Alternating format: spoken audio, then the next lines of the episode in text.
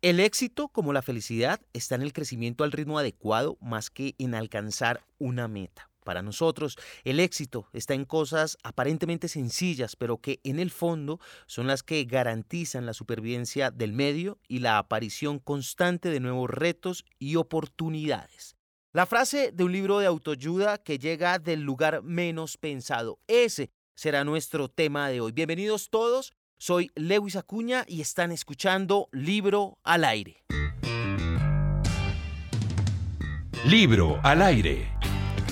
¿Cómo no fracasar en el mundo digital? Consejos irresponsables de actualidad panamericana. Si hay alguien que en estos momentos sepa de éxito en el mundo digital, son ellos. Actualidad panamericana nos ha enseñado a reírnos de nosotros mismos, a reírnos del poder, a pensar de una manera diferente. Y es un esfuerzo que ya completa varios años y que han decidido publicar en este manual toda su experiencia para que usted, amigo lector, lo tenga en su casa y si está interesado o quiere interesarse en este tema, tenga a la mano las mejores herramientas basados en las mejores experiencias. Aquiles Baeza, Leovigildo Galarza, son dos de los miembros de Actualidad Panamericana y por ende dos de los escritores de este libro. A ellos le debemos este podcast de hoy. Señores, bienvenidos. Es un placer tenerlos con nosotros aquí en Libro al Aire. Muy buenas tardes, muchas gracias por la invitación. Bueno, muchas gracias. Saludo a todos. Muchas gracias. Reconozco mi incredulidad al leer en el prólogo de Santiago Rivas que se trataba de un libro de autoayuda, un género que jamás me imaginé estuviera en manos de actualidad panamericana. Pero también fue muy grata mi sorpresa al devorarlo literalmente porque es un libro muy fácil de leer y además es muy práctico para todos nosotros a quienes nos interesa este mundo digital que en realidad sí es una guía que es bastante acertada respecto a cómo deberían ser las cosas. ¿Por qué se deciden ustedes lanzarse a escribir un libro de autoayuda? bueno, eh, nosotros pues la, editorial nos, nos invitó a, a, escribir un libro y durante el proceso se fue transformando, se fue volviendo una mezcla de varias cosas. Queríamos compartir nuestra experiencia de cinco años en el mundo digital, pero también resultó siendo eh, pues medio en broma, medio en serio, eh, un, una guía que puede ayudar a, a cualquiera a sobrevivir en, un mundo que, es un poco difícil a veces. Todas estas frases que además resaltan ustedes, como la que acabo de leer, eh, del éxito que resaltan ustedes en rojo, en letra roja, en las páginas del libro, que además viene acompañado de muchas fotografías que recuerdan muchos buenos momentos de actualidad panamericana que todos hemos disfrutado. ¿Todas estas frases vienen de algún tinterillo o son frases que surgieron de sus propias cabezas? No, son eh, pues de nuestra, de nuestra autoría. Eh, pero siempre bajo la iluminación de nuestro gurú Humareda, que, que es citado en el libro, tiene también a través de un, eh, de un medium en, eh, que vive en el barrio en Suba, que lo, pues, el gurú Humareda posee al medium y a través de él nos envía pues, estos mensajes algunos de los cuales transcribimos textualmente en el libro, y usted lo habrá leído, Lewis, y otros pues simplemente nos bota como los tips y nosotros somos, digamos, sus intérpretes en este plano de la realidad de sus consejos. No vamos adelantar todo el libro porque la idea es que las personas vayan a su librería más cercana y lo compren porque más, que, más, que, una, más que un buen libro para un buen rato, sí realmente es una guía, una guía bastante valiosa extractando todos esos, datos, esos tips que dan ustedes que sí son realmente muy acertados y vienen de su propia experiencia en actualidad panamericana. Entonces, les pido ayúdenme con esos tips principales, muy por encima, muy por encima. ¿Qué es lo que se van a encontrar cada vez que abran este libro y que hay que releer y releer y releer? ¿Cuáles son esos tips esenciales? Mira, hay uno que es el que siempre insistimos que es el, básico y suena que suena muy obvio, pero es eh, tener muy claro uno de qué va a decir primero, qué quiero yo decir cuando decido abrir una ventana digital para al mundo, pues Luego tener un claro, pues, cómo lo voy a decir y este cómo implica eh, un diferenciador, eh, de cuál es la manera original, distinta a la que todo el mundo lo hace, eh, en que me voy a, que voy a escoger para, para expresar eso que, que, tengo que decir. no tiene que ser completamente original, vas como decimos nosotros, lo dejamos claro en el libro, puede ser una adaptación, digamos, de una manera de comunicar que en otro lugar, en otro contexto y hablándole a otro público ha sido exitosa. Ese es nuestro caso con, con el lenguaje de la sátira y de la parodia, que ya hay otros casos exitosos en, en, el mundo, en Estados Unidos, México, España, y que le habla al público de esos lugares, pero en Colombia no lo había, digamos. Entonces, sí. Eh, un poco es la, la, respuesta, responder la pregunta clave del qué y el cómo, que es como, dicho, igual que todo en la vida, finalmente se reduce a eso, al qué y el cómo. Sí, y, y nosotros arrancamos con, con un tema bastante importante que es el de la identidad de, de, antes de antes de arrancar, aunque aconsejamos arrancar muy rápido, botarse al agua sin tantos estudios, sin tantos planes estratégicos, eh, sí es importante saber de qué se trata eh, el medio, qué es lo que lo define, qué es lo que lo diferencia de, de otros medios. Eh, es como la, el norte para que uno pueda mantener una motivación, para que uno pueda eh, tomar decisiones, saber si se debe meter, eh, hacer experimentar por un canal o por otro. Eh, son, son, son varios tips, pero yo resaltaría ese que es fundamental, la identidad. Y, pues hay otros como cuidar mucho a la comunidad, también cómo mantener la motivación. Hay bastante, bastante material. En ese punto de motivación, yo resalto que muestran ustedes esa bitácora con la cual se motivaron y encontraron momentos claves que les impulsaron a seguir adelante. Pero, ¿cuáles fueron esos momentos en los que pensaron en tirar todo, en dejarlo, en quizá rendirse? Mm, pues mire, la verdad yo no tengo ninguno así. De pronto un momento, alguna vez que publicamos una, una noticia y que fuimos conscientes de que podía tener un impacto negativo muy grande, que está con, pues lo, contamos ahí en el libro, pero no al punto de decir, bueno, ya cerremos esto, no.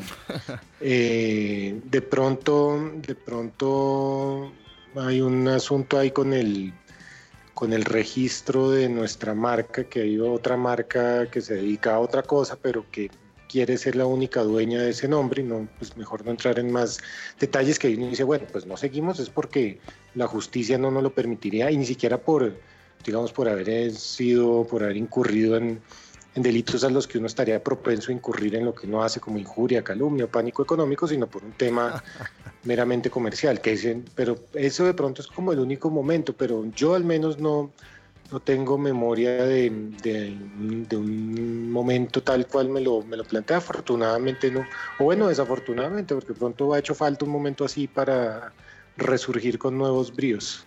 Sí, no, no, no hemos tenido, no hemos tenido, creo que ninguno del grupo así un momento, un momento eh, como harto, porque así como hay gente que nos ataca o que no le gusta lo que hacemos, hay una, una gran cantidad de gente que nos defiende, que nos quiere, que, que nos extraña si, si pasa algún tiempo sin publicar. Entonces siente uno ya como que le debe cosas a la comunidad y, y no, y por eso mismo no para. Una de las palabras claves que uno va a encontrar con cualquiera de estos gurús o de estos guías del marketing, genios del marketing, es monetizar. ¿Cómo monetiza eso? Es una gran idea, pero ¿cómo la monetizamos? ¿Fue difícil para Actualidad Panamericana llegar a ese punto? No, yo creo que no, no, fue, no fue difícil. Eh, igual como también contamos en el libro, digamos, nunca nos lo propusimos como una meta clara. Simplemente empezó a darse. De pronto, cuando empezó a tener buena, buena repercusión el proyecto y tener buena cantidad de visitantes y de engagement y de impacto, pues ahí uno como que empezó a decir, bueno, de pronto esto se le podría, ahí sí, monetizar. Y sí empezó a pasar, pero muy natural y espontáneamente y casi que todavía sigue pasando, sigue ocurriendo así. Todavía no, no estamos bajo el yugo de unas, de unas metas fijas mensuales y la presión de, alcanzar unos números y que si no se alcanzan pues nos cortan la cabeza como pasa a veces. No, no pasa todavía y pues, la respuesta es, se fue dando como muy natural y, espontáneamente y sí hay que hacer énfasis pues en eso, en no tener esos afanes de crecer más y más y más y más a como de lugar, que eso es lo que, a lo que, pues lo que genera ansiedad y graves problemas de, de salud emocional en las, en las redacciones. ¿Aquiles quiere agregar algo? No, no, no, pues ah, completamente de acuerdo. En ese punto sí vamos un poco en contravía. O sea, cuando nosotros nombramos los gurús en varias partes del, del libro es burlándonos de esa gente que se cree dueña de la verdad y que eh, los social media experts y gente que vende mucho humo eh, y que, que se guía, se orienta únicamente por unos números, no tanto por la calidad o por el cuidado con el que uno haga las cosas, sino por unas metas absurdas, ridículas de crecimiento, eh, eh, que lo que llevan es a la trampa, que ese es un tema que tocamos ahí en el libro muy interesante, que se, no, no, no afanarse porque si no, eh, pues acaba uno ese haciendo, tomando atajos y eso es lo que tiene mal a muchos medios. Y eso lo he resumido yo también mientras leía el libro como un código de ética, de caballeros, de moral, el que manejan ustedes para no solamente ese término, sino también incluso para el término de determinar qué se puede o qué no se debe decir. No sé si, eh, si código sea, sea, la palabra o la frase. Sí, adelante, Aquiles. eh, sí, pues nosotros tenemos muy claro eh, los límites de lo que hacemos y pues todos los medios los deberían tener, o sea que no es eh, ganar audiencia a costa de lo que sea, que uno lo ve todos los días con medios que han sido muy tradicionales y muy serios, o con medios nuevos que, que parece que no les importa perder la credibilidad, que es normalmente el, el activo más valioso de cualquier medio de comunicación. Eh, no, pues nosotros eh, recomendamos ese ir ir despacio con un crecimiento eh, lento y sostenido. Leo Vigildo, uno los ve a ustedes con sus máscaras, uno se ríe mucho con ustedes y sus publicaciones, entonces uno tiende a imaginarse que básicamente la redacción o su lugar de trabajo es prácticamente un circo. ¿Cómo es eso? ¿Cómo es un día a día en actualidad panamericana? No, pues la mala noticia es que no, no existe. no existe ese, ese, circo que sería pues muy, muy grato tenerlo. Y, y como bien contamos en el libro, eh, la redacción es eh, virtual y es un, un chat de, WhatsApp permanente. Y, ahí, y bueno, sí, digamos, en ese chat de WhatsApp hay variedad de, de temas y, y hay buenos momentos de de diversión para grandes y chicos. Sí, de pronto, de pronto ese circo puede que esté en la, dentro de la cabeza de cada uno de nosotros. Hay, gente que se sorprende porque un área, un área de, las actividades que nosotros hacemos es dar charlas y talleres y, eh, y Leo Vigildo y yo nos caracterizamos por tener un como una apariencia de seriedad, como una una, una baja expresividad y la gente a veces espera que uno llegue dando botes, eh, echando fuego por la boca eh, y, se desilusionan un poco. Eh, por eso nosotros creamos un espacio hace poquito, valga la cuña, y este creo que es en el podcast que lanzamos hace, hace un, unas semanas. Ahí sí que nos enloquecemos un poco, ahí sí que que eh, divagamos mucho, decimos de verdad muchas, muchas bobadas. Se dejan llevar, yo lo he estado escuchando con mucho juicio, con mucho juicio, escuché en particular el tema de la adquisición de, ha cambiado, de los Lamborghini y los Ferrari y dije, caramba, esto sí tiene un sentido. Óigame, el tema de la identidad de la que ustedes hablan, con la que dotaron la actualidad panamericana, incluye o lleva inherente el uso de las máscaras para ustedes no dar a conocer su cara y por qué. Sí, pues yo creo que a esta altura sí, y el por qué es para que no, no interpreten lo que hacemos desde la paranoia y para que, sí, para que no tenga vida y fuerza eh, lo que queremos decir a través de la sátira y no se anule o no se interprete a partir de una estalqueada pues a nuestros perfiles personales. Sí que para, pues, dicho de otra forma, si con mi seudónimo eh, escribo un texto satírico criticando al, al personaje X, sí. Eh, queda ahí a salvo, queda listo, queda solo la crítica al personaje X. Si lo escribo firmado con mi identidad, eh, quienes se oponen a ese, perdón, quienes siguen a ese, a ese personaje X, probablemente van a mirar en mi Facebook, en mi Instagram o, en Google lo que yo he dicho de pronto y dirán, ah, claro, como el autor de este texto, fulano de tal, en tal día criticó al personaje X, y aquí mostró que le cae bien el, personaje Y, es porque le está haciendo un favor al personaje Y porque los Illuminati y los extraterrestres tienen controlada su mente y le están pagando para... Entonces, y, ahí muere. Básicamente lo que pasa todos los días. ¿O no, sí, Tal cual. Sí, a lo que se expone mucha gente y a la que exponen incluso a sus hijos que cuando publican de la ecografía en adelante eh, todas sus vidas, todas sus, sus fotos más íntimas eh, y nosotros nos adelantamos un poco a, esta época y, ya estamos como unas décadas más allá cuando sea un privilegio gozar de privacidad, cuando la gente esté dispuesta a pagar para que la gente ya no lo vea más. Ahorita estamos en la época de que todos quieren ser públicos, famosos, y, pero eso se, se tiene que voltear en algún momento porque no es, no es tan chévere como parece. En esos términos de sátira, si uno visita eh, sitios de sátira internacionales, quizás como El Jueves, por ejemplo, o El Mundo Today, el tema de la crítica es mucho más descarnada, quizás es mucho más virulenta en contra del poder.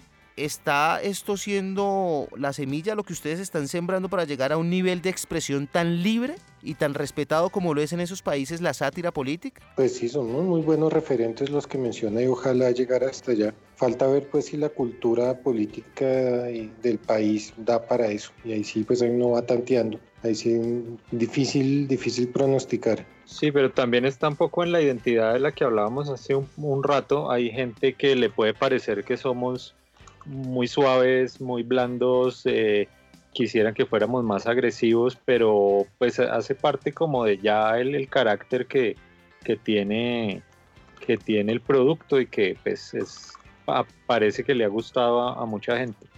Esto es como un humor blanco entonces. No, pues depende, depende cada uno como lo mire, porque hay gente que de verdad se ofende muchísimo, nada más con mencionar a cualquier personaje o a cualquier tendencia, no sé si un día nos reímos de algunas costumbres de los veganos, recibimos comentarios eh, muy agresivos, eh, nos, eh, un día nos dicen que somos machistas, otro día nos dicen que somos petristas o que somos uribistas o que somos peñalosistas. la gente está muy, muy sensible y no es necesario ir más allá para ofender. La gente se ofende realmente fácil y la gente se ofende solo fácilmente, pero Colombia también ofrece mucho insumo para no variar mucho la noticia, sino cambiarle solo un poquito los ingredientes. Sí, cada vez más, cada vez, cada decisión de los directivos del Junior o de Peñalosa o, cada tuit de Petro, pues sí, claramente es cuestión de cambiarle un par, un par de comas y sale. Ahí en el, ahí en ese, no, obviamente es un gran ejercicio intelectual, no por esto estoy diciendo que sea nada sencillo, porque no lo es, no lo es. Pero en ese mismo sentido, ¿tienen alguna rama de especialización los integrantes de actualidad panamericana? ¿Hay algún experto en política? ¿Hay algún aficionado al, al fútbol, etcétera, que, de pronto se destaque más en diferentes campos o todos van poniendo su grano de arena? Eh, yo diría que tal vez uno no habla de lo que no sabe. Yo, por ejemplo, no sé absolutamente nada de deportes, no sé nada, nada de fútbol. Entonces, cuando en nuestra sala de redacción virtual, nuestro chat, 24 horas ponen un tema de fútbol, pues yo no, no tengo nada que decir ahí. Y es como algo fundamental del humor. Se abstiene, eh, claro. uno, sí, uno no debe hablar de lo que no sabe, de lo que no ha experimentado porque la gente lo nota y, no tiene ninguna gracia que una persona sin hijos eh, haga un stand-up comedy sobre la maternidad. Eso se nota, eso no, no, tiene, eh, no tiene gracia. Muchas de las empresas pagan a las personas que contratan y muchas de esas empresas valen por el know-how, por el saber cómo se hacen las cosas. Y ustedes básicamente están regalando ese conocimiento, bueno, o vendiéndolo por una muy módica suma que pueden llevar ustedes a sus casas, cada uno de los lectores que compre su libro. ¿Por qué hacerlo? ¿Hay algún ánimo altruista detrás de todo esto? Porque ricos no se van a hacer vendiendo libros y eso está clarísimo.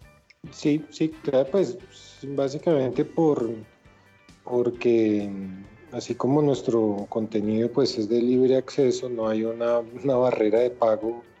Eh, hemos descubierto, digamos, que en lo que hacemos hay algo, no sé, algo que le da un sentido más allá de, del enriquecimiento, pues que, es lo que, de lo que se trata el libro, y pues chévere compartirlo, ¿no? Ahí sí, más bien es, perfectamente posible eh, compartir esta manera de hacer las cosas y seguir teniendo algunos ingresos. Digamos, la codicia no nos da para, no para tratar de sacar plata por ambos frentes. Sí, y realmente, realmente no estamos enseñando a hacer un, un proyecto idéntico a actualidad panamericana, sino que a partir de cualquier tema, cualquier lenguaje, eh, no tiene que ser nada eh, supremamente original, o sea, no tiene que ser chistoso, puede ser, aplica para cualquier tipo de proyecto, o sea, puede ser ah, un, abuelito que quiere ser youtuber o una tía que quiere eh, empezar a publicar sus fotos en, en, Instagram, sí, puede ser cualquier, cualquier proyecto, entonces en esa medida no es competencia y no nos no, no, no nos preocupa. Es, es mucho mejor que todo, todos los proyectos digitales empiecen como a, a, a pensar más en la calidad, en, la credibilidad, en la ética. Eh, eso creo que favorece a todos. En Colombia ¿De quién toman ustedes inspiración? ¿Tienen algún ejemplo a seguir? ¿Alguien, alguna figura los motivó en algún principio para, para arrancar con esto, para ir afinando el estilo de sátira que hacen? Sí, eh, siempre lo solemos decir, es, eh, es lo que habían hecho Eduardo Arias y Cartroller y lo siguen haciendo con, su parodia, últimamente pues de la revista Semana, que han hecho de otras. Sí, esa es claramente como la, en menos en mi caso personal, eh, la, respuesta, si la pregunta es por Colombia, sí.